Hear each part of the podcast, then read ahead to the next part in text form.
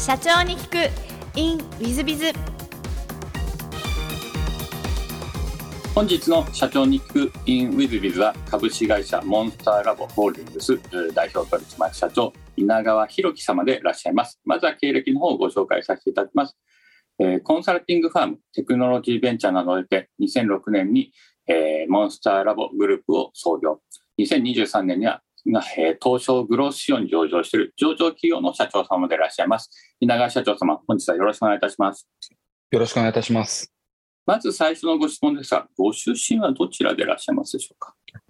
はい、えっと、生まれは広島なんですけれども、まあ、4歳の時にですね、島根県の出雲市にあの家族で引っ越してまして、まあ、4歳から18歳まで、えっと、出雲市におりました。なるほど、えー小学校時代はどんな少年でいらっしゃいましたでしょうか？そうですね、まあ、通信簿にはいつもあの落ち着きがないというふうに書かれてたんですけど、あのクラスの中で目立つとかっていうタイプではなかったと思うんですけど、えっと、ファミコンを買ってもらえなかったので、まあ、親が結構そういう方針だったり、ちょっと目が悪かったので、あの、近くでテレビゲームするとかっていうのはダメだっていうことで、あの、まあ、外で遊ぶとか、運動することがやっぱり好きで、まあ、友達もなるべく、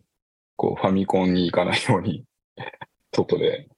関係にするとかですね、あの、野球するとか、なんかそういう感じで、まあ、あとは部活は、あの、サッカーをやったりとか、高学年になるとしてましたね。はい。なるほど。じゃあ割とガキ大将的なそんな感じでいらっしゃいます。いや、そういう感じではなくてですね、まあ、どっちかっていうと、どうだろうな、おとなしいってことはないけど、えー、まあ、普通だったんじゃないですかね。そんなに目立つ方ではなかったんじゃないかなと思います。はい。なるほど、ありがとうございます。中学時代はあーどんなことをしたなんて思いでございますでしょうか？中学校はですね、部活で野球部に入っていたので、まあ、結構、まあ、地元の田舎で別に名門校とか強い学校ってほどではなかったんですけど、えー当時の部活って結構、まあ、しごきみたいなのがあったり、グラウンドを何周もして水も飲めないとか、理不尽なこともあったりして、まあ、とにかくその部活が中心だったかなっていうふうには思いますね。割と野球はお上手でいらっしゃったんですか？いや、体が小さかったので、なんか、2番セカンドみたいな感じのでしたけど、まあ、好きでしたけど、まあそんなにすごく、んあの、むちゃくちゃ突き抜けてうまいみたいなことではなかったですね。なるほど、ありがとうございます。えっと、高校も出雲市の高校でいらっしゃいますか？あ、そうですね。えっと、まあ、出雲高校という地元の県立高校ですね。はい。なるほど。出雲高校時代はどんなことをして過ごしたなんて思いでございますでしょうか？一応地元の中でいうと進学校で、その中でも11クラスぐらいあったんですけど、普通科が10クラスで理数科がっていうのが1クラスあって、その理数科だったんですよね。で、結構、勉強、その中では勉強できた方じゃなかったんですけど、一応地元では進学校で、あの、なんですかね。まあ、普通科って、大体男女比一緒ぐらいなんですけど、理数科っていうのだけ、40人中男男子35人みたいな、結構、悶々としたクラスで、勉強中心ではありましたね。で、なかなかその野球とかをや続けるのも、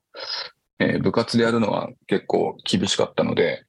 えーまあなんか自分で軟式チームを作ってやったりとかですね、そういうのはしてましたけど、えーまあそんな感じでした。ただなんかやっぱりこう進路に迷ってた時期とか、まあ思春期っていうかですね、まあ結構悶々としてたので、あんまりこう、すごく勉強に集中できてたわけでもないし、かといってすごくスポーツとか何か別のことに打ち込んでたわけでもない。やっぱり一番、まあ迷ってた時期ではないかなと思います。なるほど。迷ってるというのは、あの、例えば進路であったりとか、将来何になるとか、そういうことに迷ってらっしゃる感じでいらっしゃいますでしょうか？そうですね。まあ、その時期とかにありがちかもしれないですけど、まあそもそもなんで生きてるのかとかですね、人生は何のためにあるのかとか、まあそういう悩みから、まあ具体的に、こう、進路で志望先を書かないといけないとかってなってくると、まあ当然進路にも悩みますし、まあ親が、両親が医者だったんですけど、開業医ではなくて勤務医だったので、継ぐ日とかっていうことはなかったんですけど、まあただ選択肢があまり田舎なので、やっぱりない選択肢っていうのは、えー、まあ、なんですか、知らない職業っていうのは選択肢に上がらないので、そうすると、まあ医者になるかどうかとかですね、本当にそうな、それがしたいんだっけとかっていうことを結構考えたりはしてましたね。なるほど。まあ、なぜ生きるかなんて考えるのは割と頭のいいお子様でないと、高校生でないと 考えないテーマだと思うんですが、お医者さんになろうと思ったことはあられるんですか？まあ、なんていうんですかね、反抗期の頃なんかは、あの、将来になりたいものとか、こう、書かされた時にですね、えー、医者以外って書いたこともあるんですよ。だから、結構、まあそう言いながらも選択肢もあんまりわからないし、まあ、医者のなんかの、なんですか、狭い世界みたいなものとか、あと病院ってまあ、基本的に好きな場所ではないじゃないですか。で、その暗い病院に、で、いつも仕事するとか、なんかそういう、あと、父親がですね、リビングに一つしかないあの、テレビでですね、よく脳外科医だったんですけど、脳の手術のビデオとか見てて、あの、ちょっときついものがあってですね。まあそういう諸々の理由でなりたくないなっていう気持ちと、でも選択肢として、もちろんその人の命を救ったりとかそういう仕事でもあるので、えー、っていうところと半々で、結果、あの、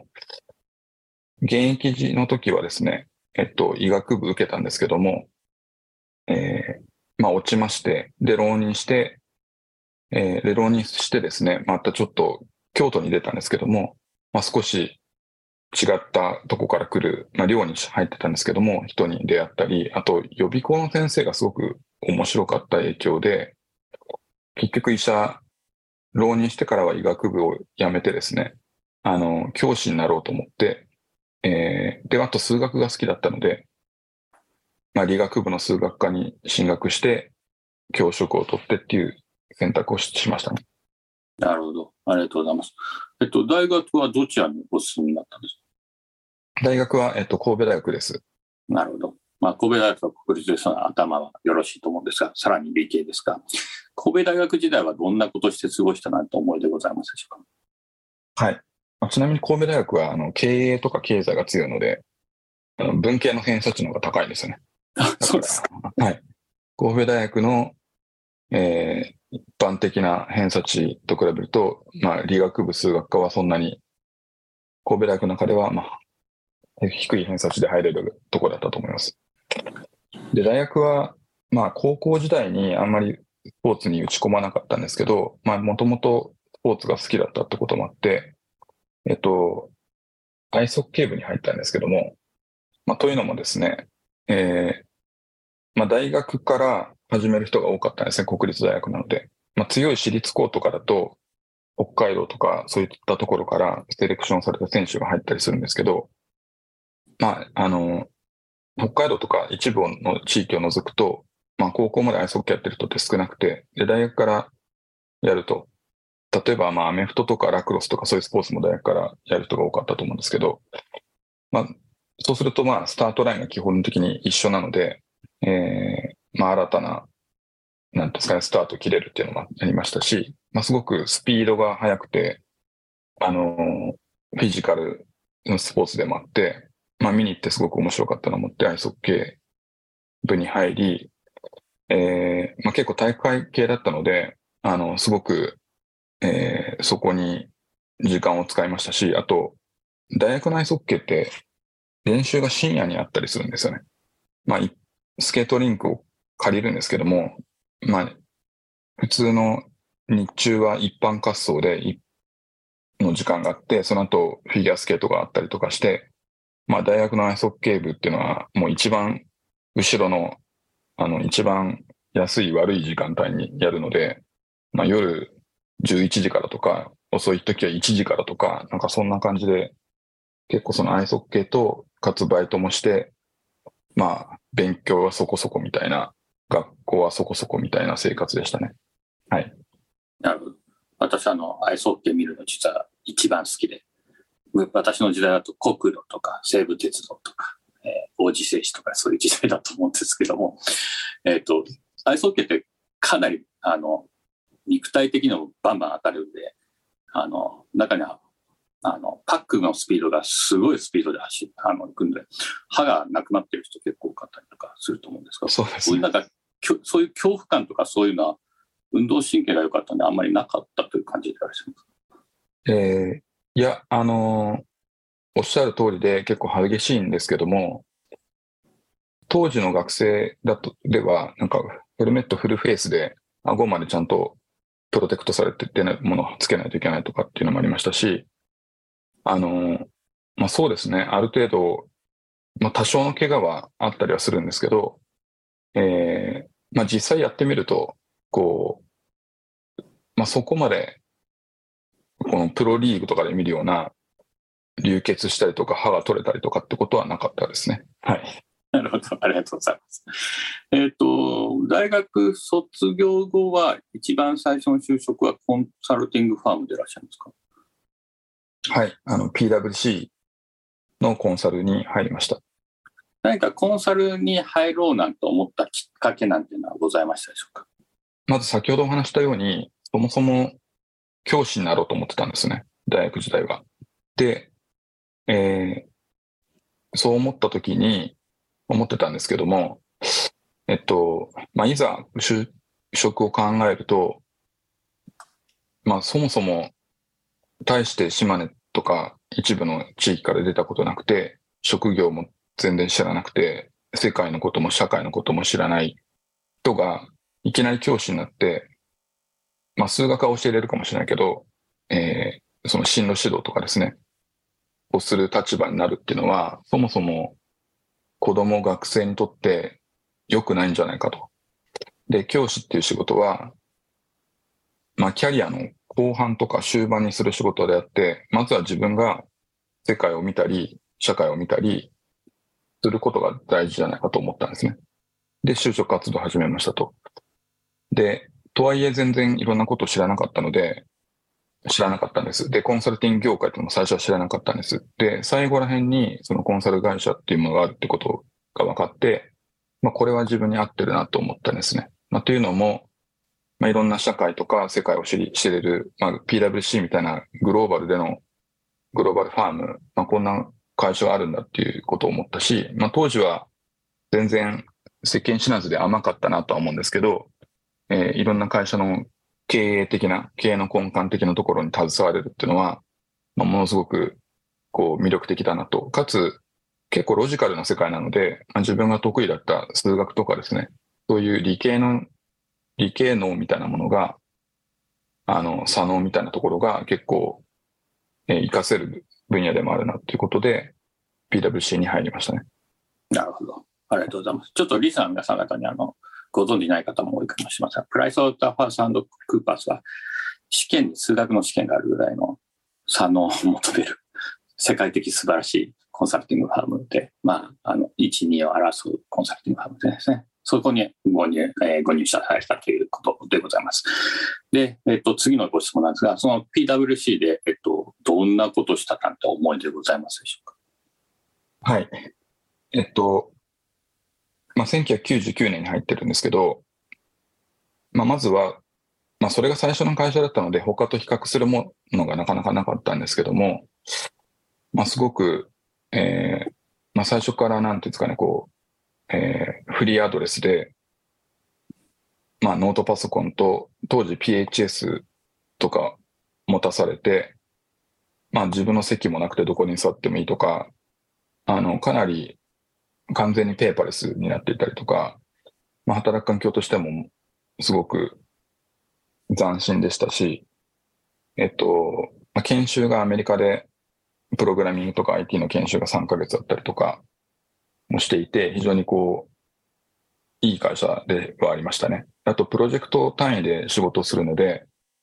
えー、まあ、地方のプロジェクトにアサインされて、地方で何ヶ月もプロジェクトがあったり、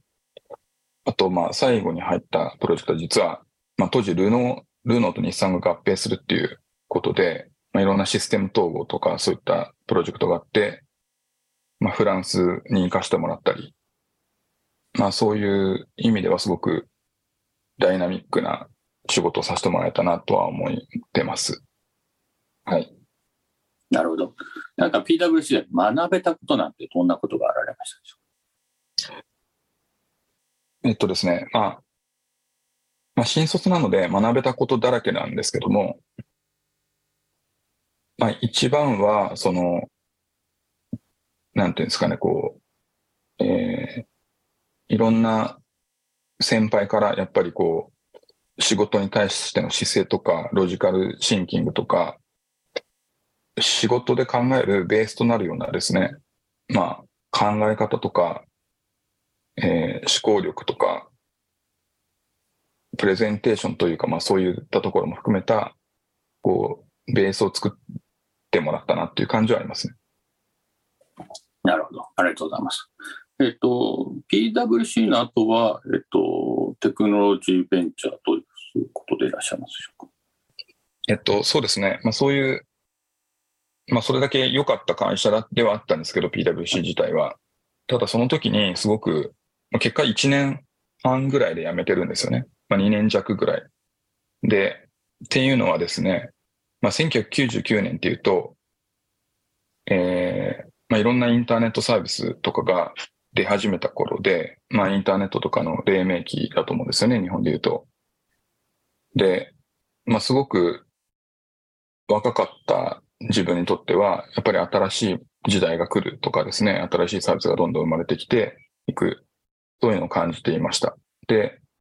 一方で、その PWC のクライアントみたいなとかはですね、やっぱり超大手企業ばかりなんですよね。その超大手企業は当時、こう、まあ、バブル以降の、後以降の、えーいろんな環境の問題もあったと思うんですけども、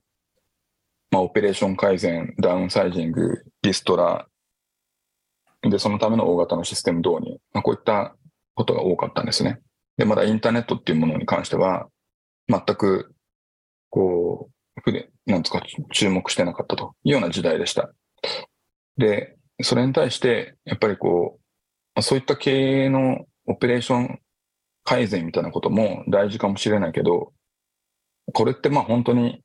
こう、社会に価値を生み出してるのかって考えたときに、こう、新しいイノベーションとかテクノロジーが世界を変えていくみたいなことをすごく感じていたので、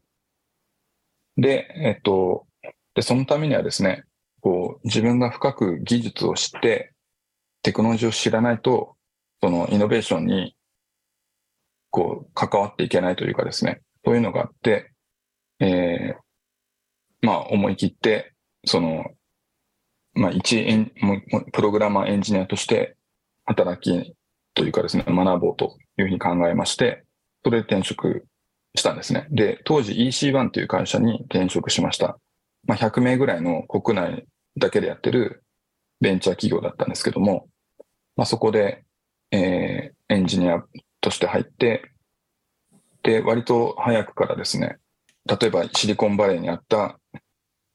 こう、会社が日本に進出するときのジョイントベンチャーを何社か、大手企業とも含めた何社かと立ち上げて、その子の、まあ、コアメンバーの一人として参画させてもらったりとかですね。まあ、結構新しいテクノロジーを活用して、いろんな企業の、えー e コマースであったり、新しいシステムを作ったりとか、プロダクトを作ったりとか、そういうことをやってる会社でした。はい。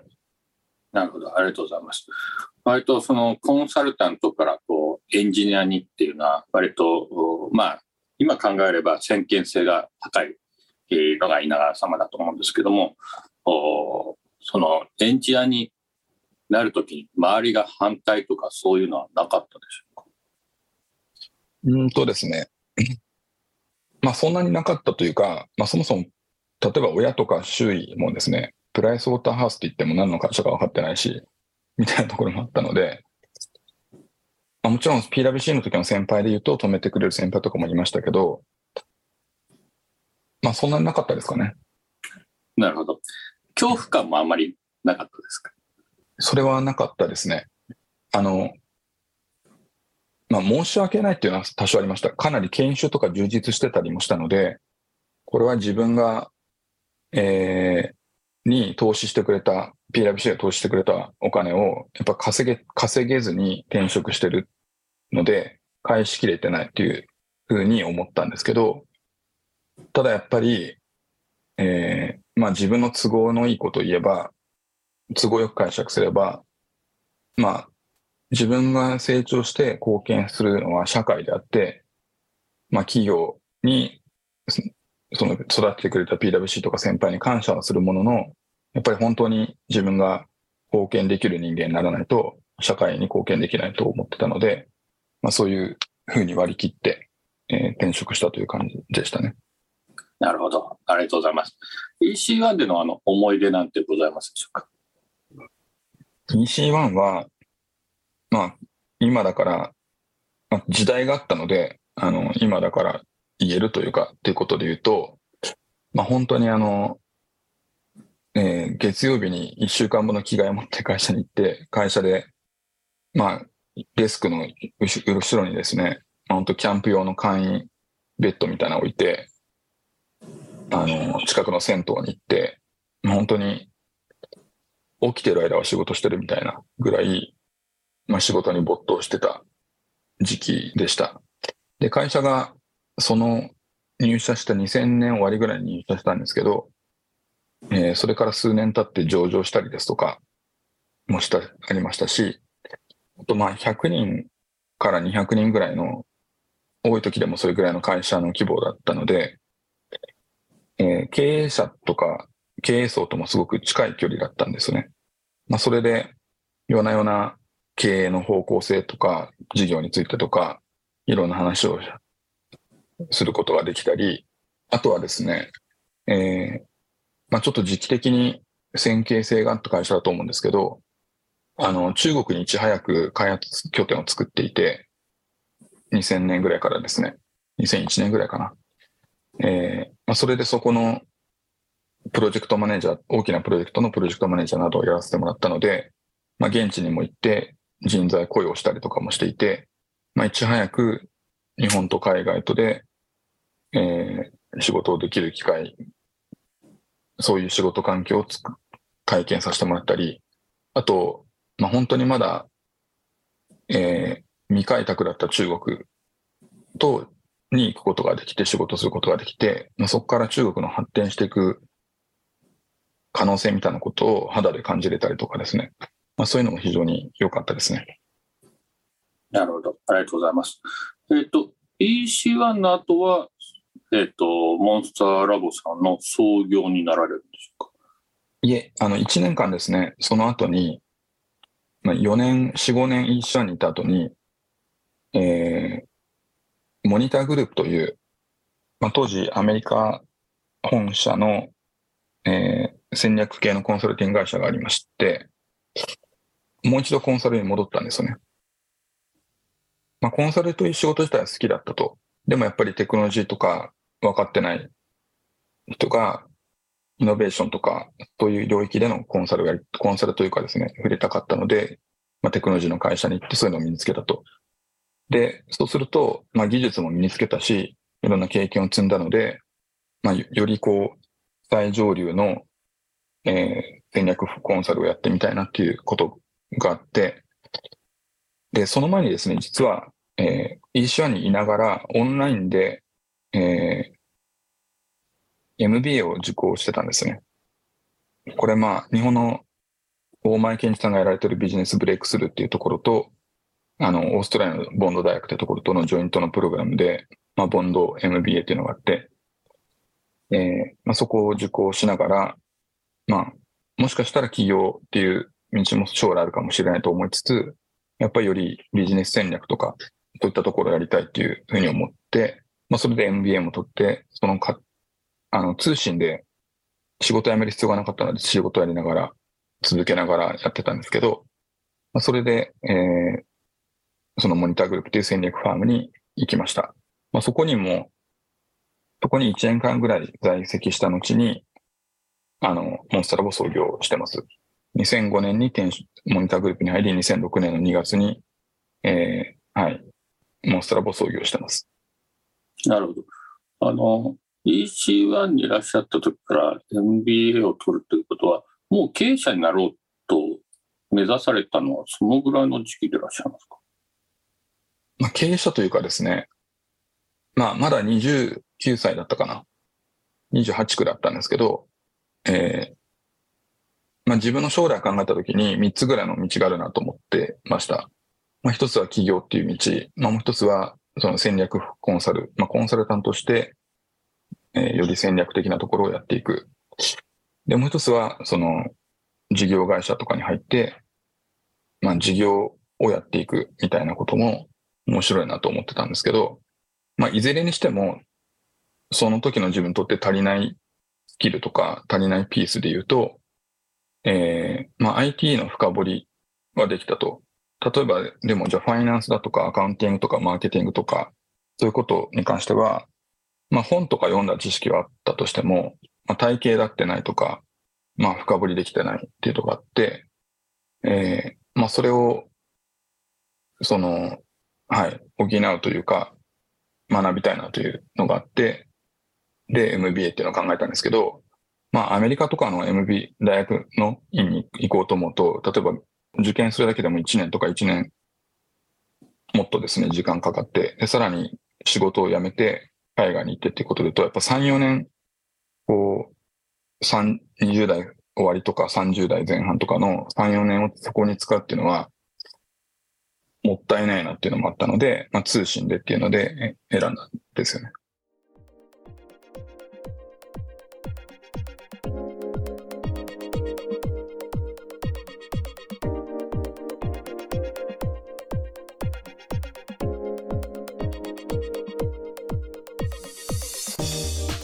本日も社長に聞く in WithBiz をお聞きくださり誠にありがとうございました、えー、この番組は2017年1月から毎週配信を続けております。これまでにたくさんの成功社長成功経営者のインタビューをお届けしてまいりました。その内容はすべてテキスト化いたしまして私ども WithBiz が運営するウェブサイト経営ノートでも閲覧いただけるようにしております。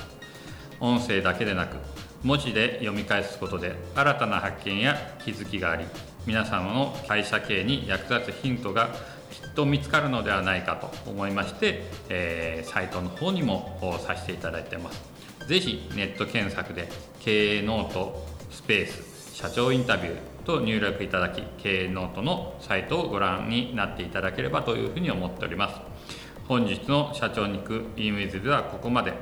また来週。